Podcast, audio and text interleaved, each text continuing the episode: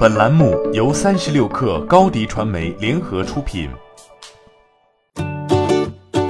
本文来自微信公众号志向网。从四百七十亿到二百五十亿、一百五十亿，再到二十八亿，只用了短短几周，WeWork 估值的百分之九十五便蒸发殆尽。八月十四号晚，共享办公企业 WeWork 正式向美国证券交易委员会提交了 Forms One 招股书，证券代码为 WE。彼时，WeWork 风光无限，是一级市场估值最高的美国独角兽，价值四百七十亿美元，约合三千三百二十三亿人民币。但也是从那时起，WeWork 步入多事之秋，日复一日的头条报道质疑 WeWork 的财务问题，这令不少投资者质疑公司估值。而媒体也曝光了创始人亚当诺伊曼在飞机上吸食大麻，公司高管人员均为其亲属。这些扑面而来的负面消息。让 WeWork 的 IPO 之路步履维艰，WeWork 的上市计划由此一再推迟。一开始是从十月推迟至今年年底前 IPO，到了十月一号，WeWork 的母公司 We Company 却发布声明，正式撤回了招股说明书。就在撤回 IPO 申请的三天之后，WeWork 通知公司员工，将在本月底之前进行意义重大的裁员。据知情人士透露，裁员人数可能高达两千名。约占该公司全球员工总数的百分之十六。二零一零年，当时人们都觉得 WeWork 的出现颠覆了商业地产的玩法，改变了人们办公的习惯。但这么多年下来，人们发现本质上 WeWork 的模式非常简单。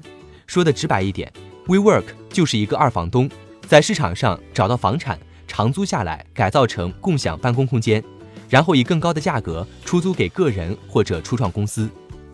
WeWork 最大的支出是空间运营支出，其中大部分是租赁的费用。截至二零一九年六月，WeWork 有四百七十亿美元的租金承诺，将在未来五至十年内支付。这是一种非常危险的商业模式，具有相当高的租赁风险。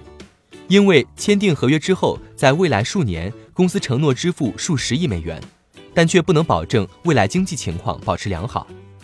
为了减少租赁的风险，WeWork 开始购买房产。开始接受租赁期限更长的租客，WeWork 的企业会员数在二零一八年达到四十万，企业会员占比百分之三十八。今年二季度这个数字是百分之四十。租房买房让 WeWork 变身为重资产类公司。二零一九年，该公司总资产达二百七十点五亿美元。尽管 WeWork 仍然称自己是一家科技公司，但运营的越来越像房地产公司。没有获得更高融资支撑的共享企业只能被市场淘汰。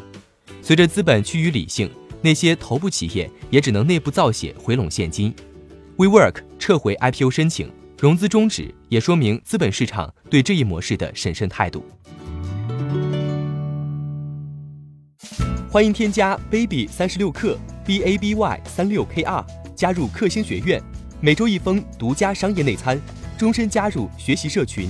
聊风口谈创业，和上万课友一起成长进化。高迪传媒，我们制造影响力。商务合作，请关注新浪微博高迪传媒。